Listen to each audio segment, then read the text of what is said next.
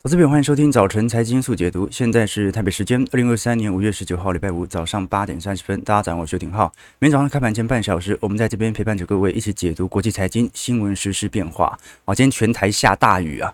但是大雨浇不熄我们的热忱呐！好，台北股市冲破了万六，就连纳指昨天也强弹了一点五 percent，再创今年以来的新高。昨天道琼也上涨了一百一十点呢。重点是费半，昨天在 AMD 和辉达的领军之下，哦，应该跟 AI 题材有关了。这次费半指数大涨了三个 percent 呢，也即将要突破前高。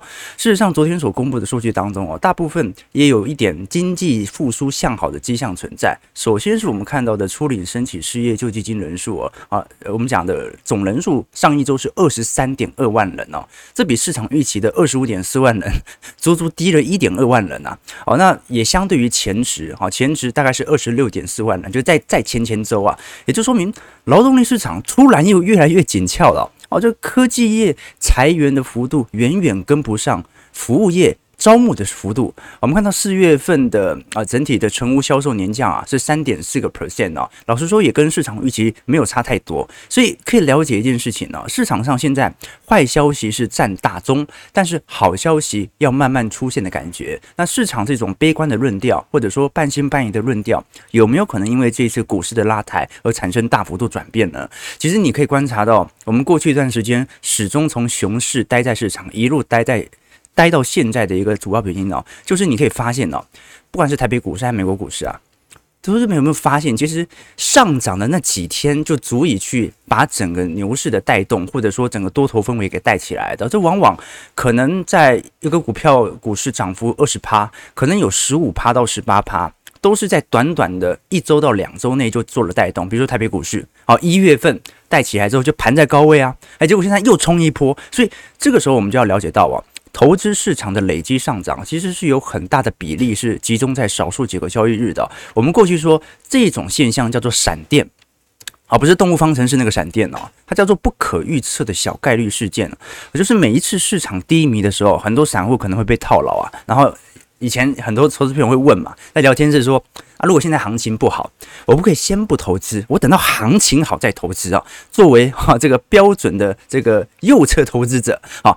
我答案是不行嘛？为什么？因为等到行情好的时候啊，那个时候闪电早就已经过去了，而你只能错过。这个时候你追高也不是，你等回跌，你又怕踏空，所以在闪电劈下来的那一刻，大家一定要被击中，你一定要在场啊！啊，你只要一直在场内，就容易被击中嘛。我们以下图来看，好，这张图表是一九八零年到两千年史上我们叫做 The Great Moderation 啊，史上最平稳的大牛市啊，没有发生过任何的超级系统性风险啊。标普五百指数的年均报酬率是十八个 percent，但问也来喽，如果我们把绩效最好的十天扣掉的话，就从十八趴下滑到年均报酬率十五趴。如果我们把绩效最好的二十天啊，这二十年哦，把二十天扣掉，就会下滑到十三趴。三十天就会到十一趴，所以投资朋友，你不要看这只是几趴的报酬哦，我们讲这是年化产生的复利差距哦，好，这个年化报酬越高，你的七二效果的反转时间点来的就越快哦，所以投资朋友，我们才可以了解到，在过去一段时间我们待在场中哦，那现在感觉市场上这种行情的拉抬效果已经有非常显著的。这个攀升的现象，那接下来的问题是情绪面的问题，也就是那情绪会不会过度乐观？过度乐观就必须要有回调的机会存在。所以我们一直跟投资朋友强调说，我们真正关注的是未来的财报的推演，而并不是现在财报的数据。现在财报数据不是说不重要，但它的目的是在佐证我们过去的预判是对还是错的。我们过去跟投资朋友聊过，整个台北股市和全球股市结构都一样，我们以。本张图表来看，台湾加权指数是浅蓝色线，那么红色线就是过去十二个月的 EPS。你会发现呢，当台北股市在一个显著的下跌段的时候啊，比如说在整个二二年啊，EPS 基本上调降幅度并不是特别大。所以，投资朋友，你看去年的表现哦，去年除了金融股表现稍微差一点之外，就是台湾电子股的财报去年表现都不错啊，一直到呃最后一两个月，在十一、十二月才开始有转坏的迹象在嘛。所以去年跌了这么大一大段，EPS 根本就没下调。而第二阶段呢，是台北股市进入到盘整区间这一段哦，你发现 EPS 下调速度就很快了。什么时候是盘整区间呢？大概就从去年九月、十月一路盘到。今年一月份左右吧，这一段时间呢、那 EPS 下调幅度非常之快啊，所有猜测都在下调，但是股市已经不跌了。那现在呢？现在就是我们在看 EPS 什么时候会有显著见底攀升的迹象在了，那股市也已经率先反应了，所以这个就是我们过去跟投资朋友聊到的周期现象。好，那现在最大的问题就在于，我们过去跟投资朋友提到，你看股价按照过去以往富兰克林的统计经验呢、哦，股价见底反弹之后啊，EPS 预估要等到六到九个月才会完全的见底啊，这是过去五十年的标普五百指数跟其 EPS 的关系，基本上也适用于台北股市了。也就是说，我们从去年十月份股价见底反弹到现在。如果它反弹的原因是因为反映未来的经济复苏，那么从十月份往后推六到九个月，也差不多就是二季度到三季度财报最坏的表现应该要出现了。好，所以照理来讲，如果二季度财报比一季度还要来得更坏，那么我们的预测就出现了严重的误判啊！这个就是啊，周期投资的周期周期投资难免有预测成分嘛，这个就是我们预测的误判。那如果是二到三季度真的是财报逐步见底开始反转，那么这个涨势它就是符合预期的，它会有回调，但回调幅度就不会如想象中来的大。所以不管如何啦，我们既然要停留在股市当中，等待着自己被雷劈中的机会，那要如何确保自己会被雷劈中的机会大呢？就是买在低基期啊，市场恐慌的时候啊，也许它会更恐慌。但是我们过去讲嘛，没有人能够买在完全的转折点，你只能选择比大多数人成本价低的时候来进行布建。好，那现在问题就是，很明显股市有做了显著的拉抬，该获利的效果也开始产生。那问题在于那。情绪大幅度的扩增，有没有需要进行适度调节呢？我们这时候就要回来看一下情绪指标了。各位可以观察到，目前到标普五百指数的做空期权仓位为止哦，仍然并没有非常显著的收窄迹象，也就代表着这一波仍然看起来是机构全面性的回补认赔，大多数的全球啊散户或者我们看到大多数整体市场的偏空氛围，老实说并没有因此而消减过多。如果我们以 AAII 美银的散户情绪指标来做观察，的确，五月十七号啊，就是过去两天的市场情绪的看空情绪，已经相对于二零二三年五月三号啊，就前两周的看空情绪有点收敛了。当时是百分之二十四的人看多，百分之四十四点九的人看空。那现在呢，是百分之二十二点九的人看多，百分之三十九点七的人看空。看空的人比例变少了，但是看多的人比例并没有增加。也就是说，什么意思啊？大部分人现在变成了中立状态，也就是现在市场上大多数人的想法是：嗯，好，股市感觉有点奇怪哦，也许财报会转好，嗯，那可能真的有这个转折点出现的机会在。大多数人还在观望。啊，这个观望它已经没有那么空了，但他在觉得说，嗯，那我要等接下来的财报好一点，我再来做决定。好，这个是目前市场的情绪状态比较接近啊。当然，如果你要观察短期情绪的市场变动哦，你从 CNN 的贪婪指数也可以来做一些了解。你会发现，目前是大概从中立阶段慢慢的进入到贪婪阶段。贪婪指数目前大概在六十六左右，那相对于极度贪婪七十五以上还有一段距离啦。啊，只能说短期市场情绪啊，可能有一些我们讲的投机主义者。或者以技术线型来操作者，可能已经有一些被动式的买盘开始进驻。但是如果是以波段性啊投资个股的投资朋友，可能大多数人还在等那个回调的机会存在啊，大家在等，大家在等啊，或者说等财报转好的那一刻。OK，那么市场这样的认知有没有？反映到整体的经济变化呢，其实也没有。也就是说，我们到目前为止还是看不到市场悲观的认为下半年即将认为会经济衰退的这种情绪产生改变。为什么呢？我们观察到 FedWatch 啊，如果市场真的认为这波涨是涨复苏，那么老实说就没有什么降息的必要了吧，对吧？你你你经济那么好，你干嘛要降息啊？啊，这就在复苏了嘛。可是我们观察到啊，如果以今年年底的 FedWatch 来做判断呢，目前基准利率大概预估值还是在四点五到四点七五 percent，虽然比前两周啊四点二五到四点五 percent 稍微高了一丢丢，但是相对于联总会的基准目目标值五点二五 percent 呢，大概还是有降息两码的空间左右。好，所以我们做一个比较大胆的预判啦。啊，这一波股市哦。我们从中长期而言呢、会拉抬到什么效果才会产生那种比较显著的那种大回调哦，千点式的大回调哦，呃，就是涨到大家认为你不会降息了。当 FedWatch 啊对年底的基准利率目标预估值来到五趴的时候，跟联准会来贴近，当市场认为啊，好好好像真的不会降息，好像经济真的没这么差的时候，这个时候啊，股市的回调可能性就会比较大啊，因为。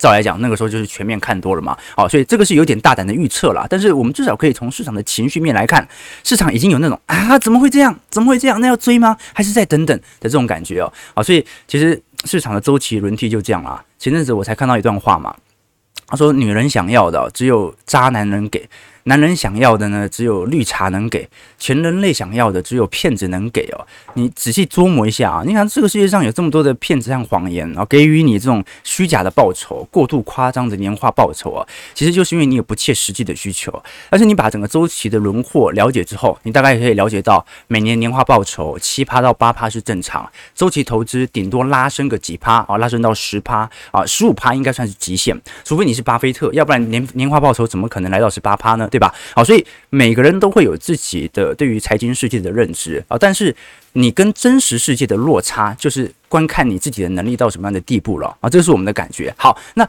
有一部分人认为哦，目前是属于经济数据强劲，是因为核心通膨僵固性太强，但民间的消费是偏弱，所以还是会衰退，只是衰退的时间延后哦。这个是新一轮的想法，我们也来跟投资朋友做一些观察啊。目前如果以彭博社以及大摩目前所出了的报告来做显示哦，的确二季度的经济数据表现好像比想象中强蛮多的哦。这次初领申请失业救济金，居然又收窄了。那照来讲，那经济秩序恶化，那照来讲，领失业救济金救济金的人应该越来越多啊。所以目前大摩的看法是，很有可能整条衰退的时间线啊，延后到今年第三季到第四季，而并不是二季度到三季度。所以这个是值得观察的一个要点哦。也就是美国目前由于核心通膨居高不下，而呃，我们从数据上来看，第三季因为去年的核心通膨最高，所以第三季通膨大幅下滑的几率是最高的。你说为什么？通膨大幅下滑等同于经济衰退，那说明消费的紧缩数据会在第三季比较涌现啊。因为去年表现而言，它的通膨表现没有这么高，所以从数据上而言，我们的增幅或者说这个通膨力度啊，看起来就比较高一点点。好，那第三季因为基期已经高了。掉下来啊，就跌下来的几率就比较高，所以现在大摩的认认知哦，是认为美国现在正在经历一场滚动式衰退。这个滚动式衰退就是呃，可能是有部分的坏消息，或者说每个季度所产生的经济衰退的因子的坏消息不同。比如说二季度啊，感觉是财报引起了衰退，那到三季度呢，可能是消费看起来像是衰退哦。哦，就是每个季度就是。反映的衰退的因子不同，因为你要解释衰退有很多种方式来解释嘛。那每个季度衰退方式不同呢，最后就变成了没有在一个季度当中集中反映这些衰退的迹象，那就不会陷入到明显的高速通缩。好，所以这个是第一个观察的迹象。那第二个观察迹象就是从股市实质股票权益的增持来看哦，这一次美银在呃小摩在最新一周的统计会发现，从前一周对于股票。意愿增持二十七趴的比例上行到三十五趴，有适度的增加了，好，但是 中长期而言还是相对比较疲惫的位阶。我们看美国股市的表现，道琼上涨一百一十五点，零点三四 percent，收在三万三千五百三十五点。道琼这一波是真的没什么动了啊，因为银行股的拖累。标普上涨三十九点，零点九四 percent，收在四千一百九十八点。那标普已经突破了今年二月份到三月份的高点啊，即将往去年的八月份来做迈进。纳指的部分上涨一百八十八点，一点五一 percent，收在一万两千六百八十八点了。那这一波纳指也创了今年以来的新高，也是往去年的七月到八月的高点来做迈进了。那其实如果我们以下降趋势线来看，我们这次把过去的历史高点呢，从二二年来的元月份高点一路画下来。其实已经几乎是完全突破了本本轮的下降趋势线，那么现在也站在所有均线之上，加上这一波有明显的底底高格局哦。现在整个美国股市跟台北股市哦，最缺的是什么？最缺的是那个量啊，就是目前仍然属于量平上涨的阶段，它的量没有爆得特别显著哦。但老实说了，你量爆得太快，那就越快把本轮的反弹或者本轮的多头氛围给结束掉。所以真正的那种缓牛哦，比如说从一五年上证股再到一六到一七，一路到一八，那种缓牛哦，量其实也不能放太大哦，就是你要让那种市场连续怀疑你个一年到两年，甚至拖到三年哦，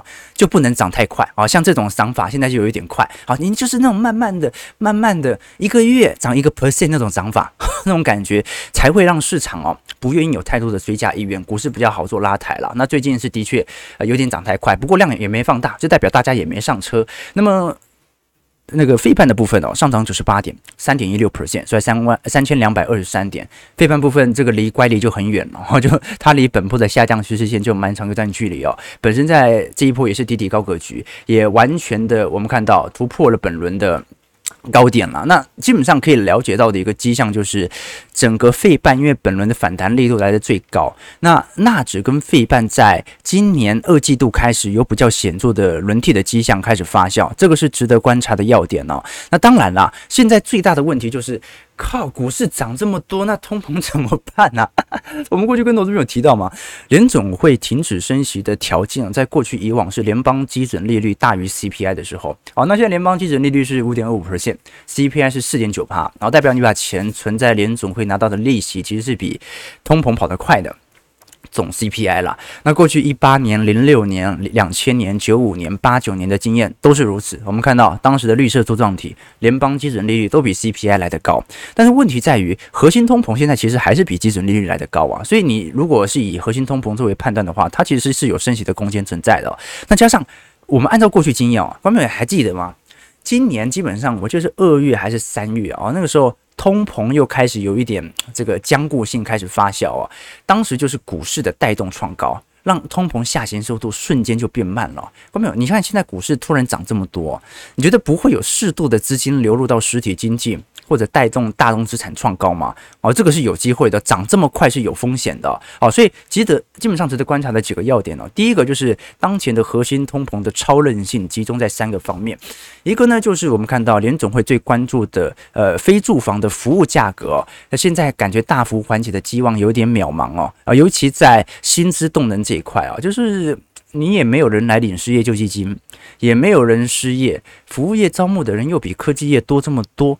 那怎么可能薪资会跌呢？我们可以观察到，如果以右边图表来观察，美国二十五岁到五十四岁的人口就业率哦，明明就在显著的攀升当中，但是为什么美国目前还这么缺工呢？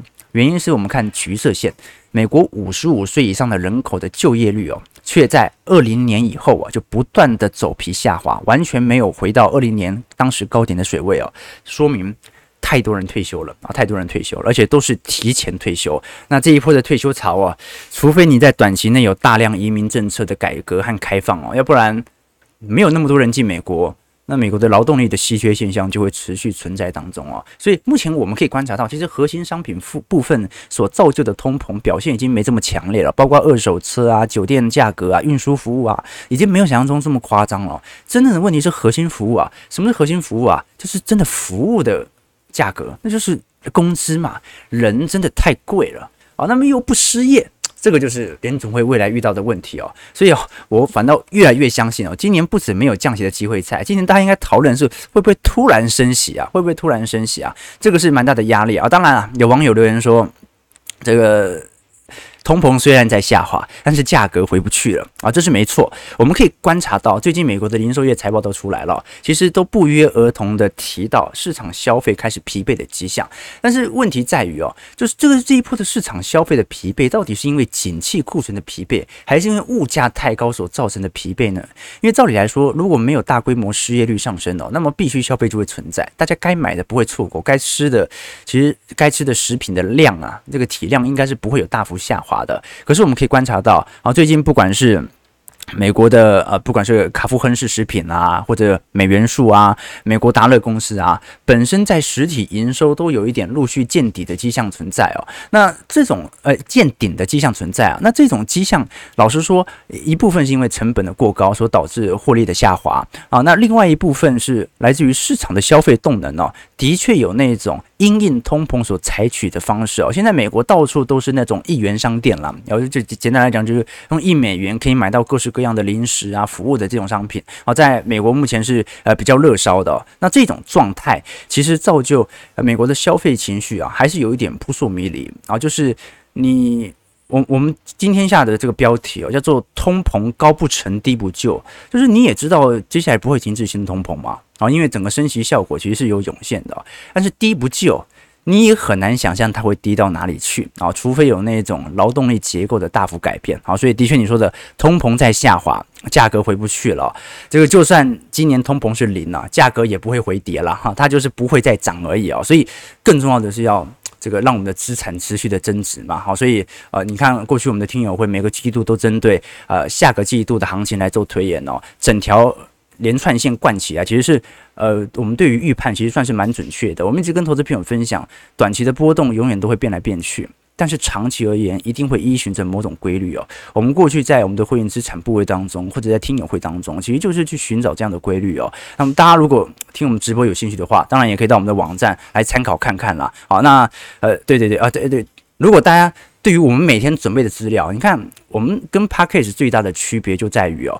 呃，我们喜欢用数据来说话。哦，我我跟小编讨论的共识就是哦，我们讲的任何的观点，一定至少要有一张数据来佐证我说的是真的啊。你说失业率低，那你要有失业率低的失业率低的这种证据啊。你说目前市场情绪其实没有太多追加意愿，那你要拿出数据啊。有很多数据，你可能也只拿了几张啊，你可能有偏误，但是你至少要拿出证据。啊，这个就是很明显的要看图来说故事。为什么？因为图和数据是最重要的。我们是根据数据来采取相关的投资决策，而是不是关关于单纯的想法和念头。所以小编准备资料也很辛苦，欢迎大家可以加入，请小编喝咖啡专案啊，给小编一点鼓励哦。我们的节目最大的特点就是我们 YouTube 的广告收益和这个会员收益哦，YouTube 的部分的都是小编的收入啊，所以小编已经离不开我了。小编其实很辛苦了。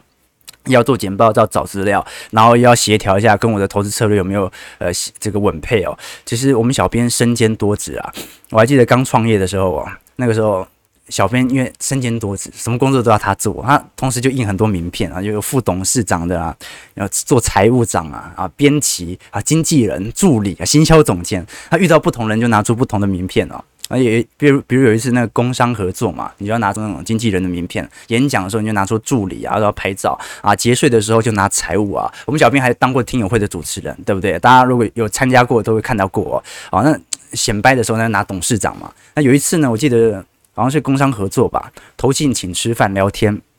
他们的副总也有来啊，我就说啊，你好，你好，你好，然后我就跟介绍小编，然后这是我的助理啊，他们一交换名片，然后副总一拿到，哎，怎么是副董事长啊？副董事长好啊，小编说啊，不好意思，我今天今天我是助理，而且拿出一张名片，然后然后说我是助理啊，对不对啊？很辛苦，很辛苦，希望大家可以给他一点努力啊，让让大家多喝一点咖啡啊，喝咖啡喝到饱啊。网友说有没有董娘的名片啊？董董娘算董事会成员吗？啊，不错哦，可以可以再印一张啊，不会再印一张。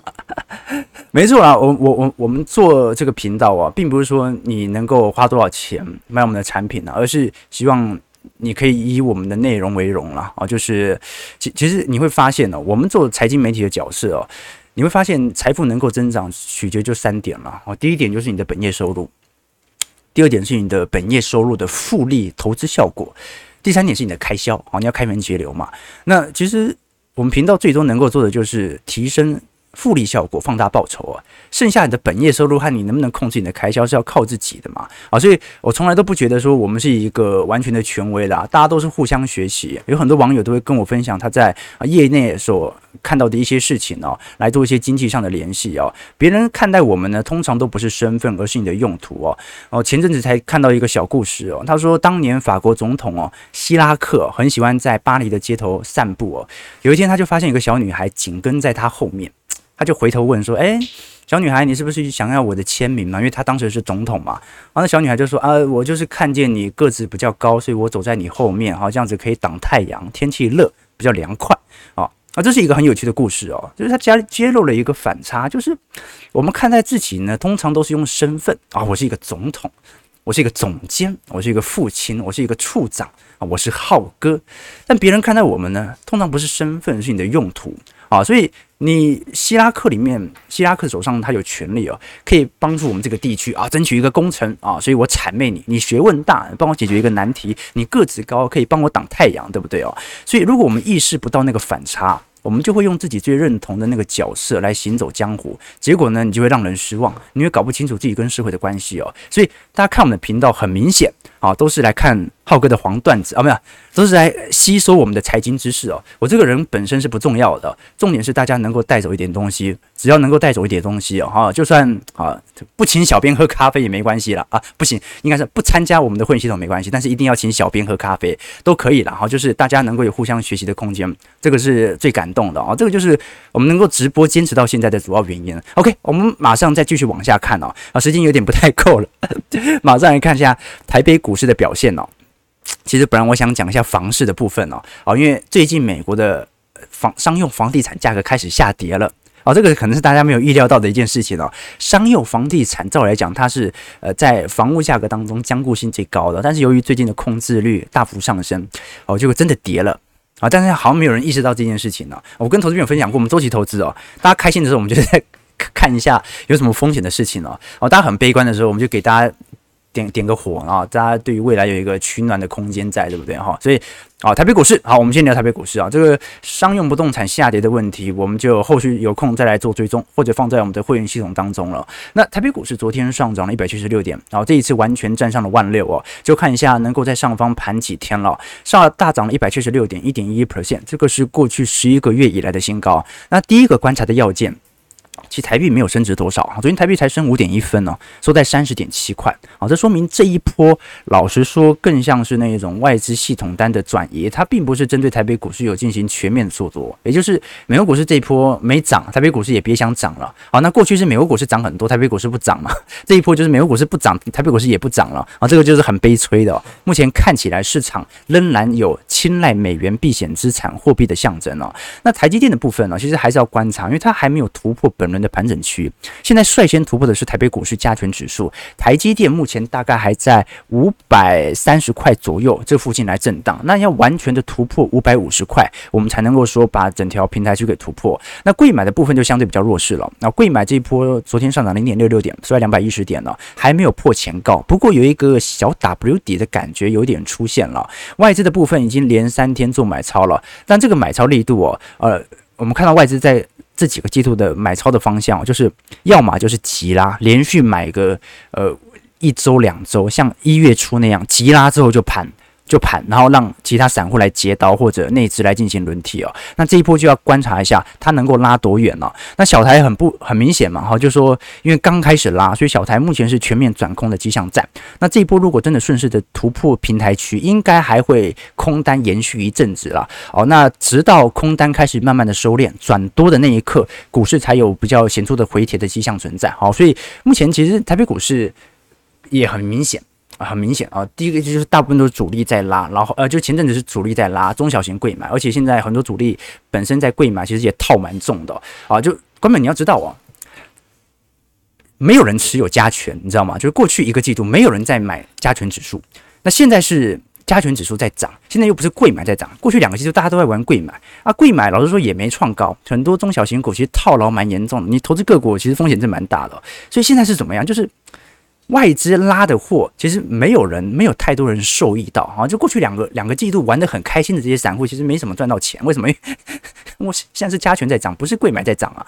好，那只有我们这种周期投资者或者一些价值投资者啊，这一波的拉抬就比较有感一点点，感觉到啊自己的绩效在扩大。但是大部分的人呢，啊一部分的人呢，跟小台一样啊，正在极力的做空。哼，你怎么可以涨这么多呢？台北股市基本面又没这么好。你得跌下来，好，那另外一部分人就哎呀 在观望，哎，什么时候可以介入，什么时候可以介入，好，这个是我们可以观察到的有趣迹象啦。那事实上，我们昨天从富邦金的法说也看得出来啊，这一波台北股市在一季度啊有逢低建仓的，其实是这些寿险业啊，寿险业在去年第四季啊，五大寿险、四大寿险在卖股啊，好，这一次呢，富邦金呢，呃，我们看到，因为它是在去年第四季啊，少数唯一加仓的投资人，我们可以观察到。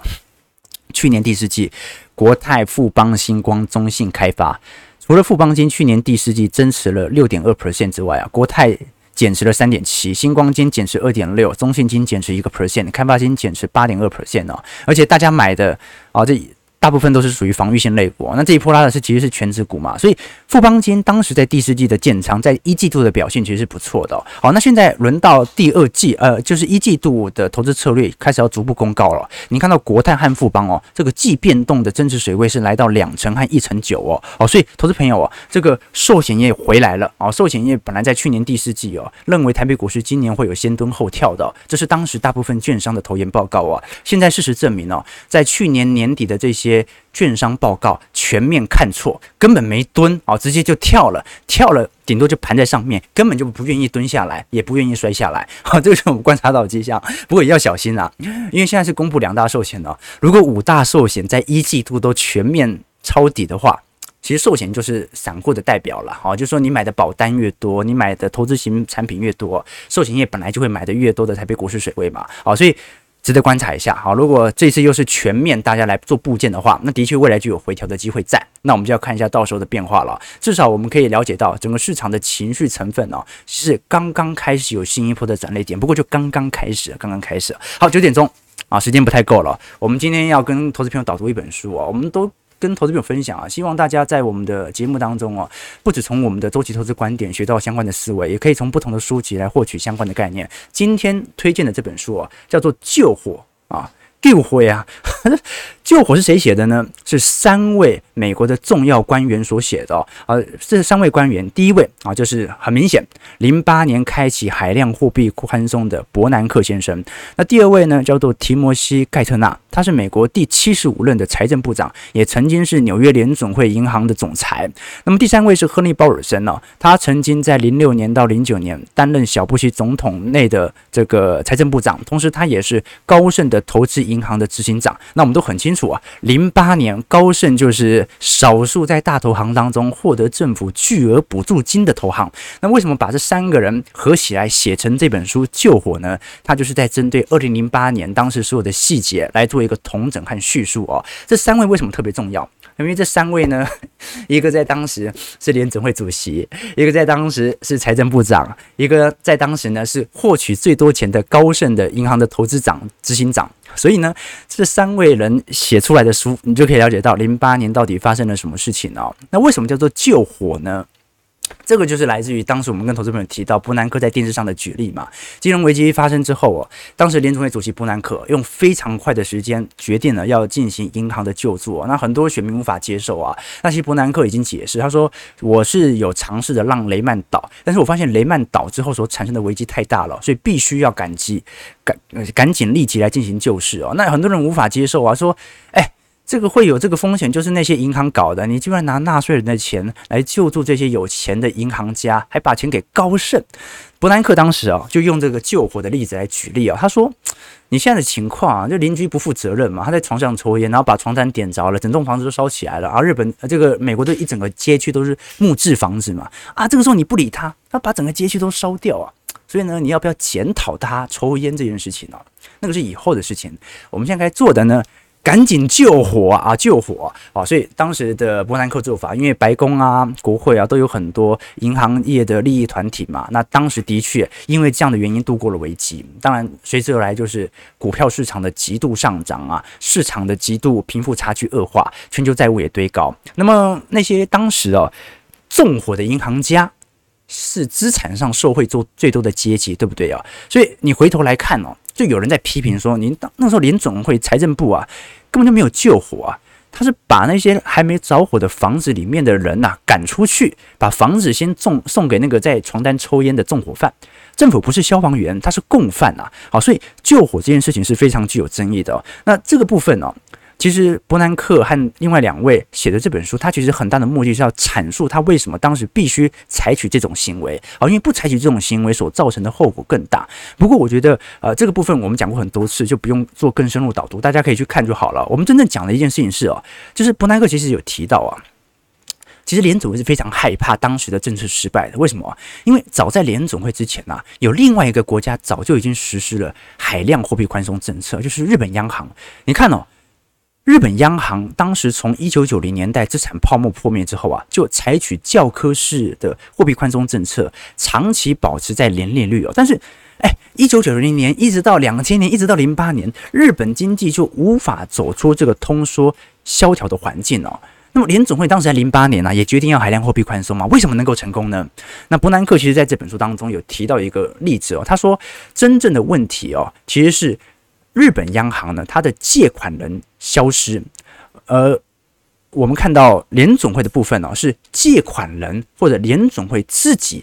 担任了这个最大的借款人，什么意思呢？就是日本央行当时采取大量的货币宽松之后哦，它的确撒出了非常多的债务哦，但是这个债务呢，大部分都是属于内部性的内债，也就是日本银行能够接收的债券有多少，那这个未纳量是有一定的规模的，那这个效果就比较没有这么明显。但是当时的联准会的金融海啸啊，你会发现触及的是触及的是全球的市场啊，所以当时其实为什么要搭配财政部来进行协调啊？哦，不能只有联总会买美债啊！你要让全球所有央行、中国央行啊、日本央行、全球央行都要来买美债，大家一起买美债，那这个债务所撑起的 GDP，它的规模、信贷规模就能够以此来膨胀。好，所以这本书当中有聊到很多，为什么日本会失败啊？美国会成功啊？为什么当时伯南克必须在短时间内下这个决定？以及他后不后悔下这个决定，或者他如果不下这个决定所造成的后果又是什么？这本书当中，就我认为读起来是蛮有感的，我觉得翻译的算蛮不错的啊，呃，提供给投资朋友多做一些参考了。那金周刊很大方哦，啊，这次提供了三位的抽书名额送给投资朋友。如果你喜欢这本书，欢迎投资朋友可以在我们直播结束之后，要记得直播结束之后在聊天室留言。小编无法回复你哦，可以留下你对这本书的想法，表明你想要抽书。我们过几天请小编啊，这个抽给你哦，啊，这个到时候再看一下讯息即可。那当然了，我觉得这本书算是今年重要的著作之一啦。好，这本书的重要程度，我觉得不亚于《晶片战争》啊，今年应该最畅销的。呃，这种财经硬科技类书籍应该是《晶片战争》了，但是这本哦，我认为也是非常非常之重要的，欢迎大家哦直接买一本回家，提供给投资朋友。早上九点零六分呢，我们今天主要就是稍微梳理一下，在国际股市哦持续创高的同时哦，你看到前阵子是英法股市创历史新高，日本股市创了三十年来新高，印度股市即将创历史新高，纳指费半创今年以来新高，哎。现在不是衰退期吗？怎么会这样呢？那就看你的尺度看得够不够远了。提供的投资朋友，如果喜欢我们节目，就帮我们订阅、按赞、加分享。我们就下礼拜一早上八点半早晨财经速解读再相见。祝各位投资朋友开门顺利，操盘愉快。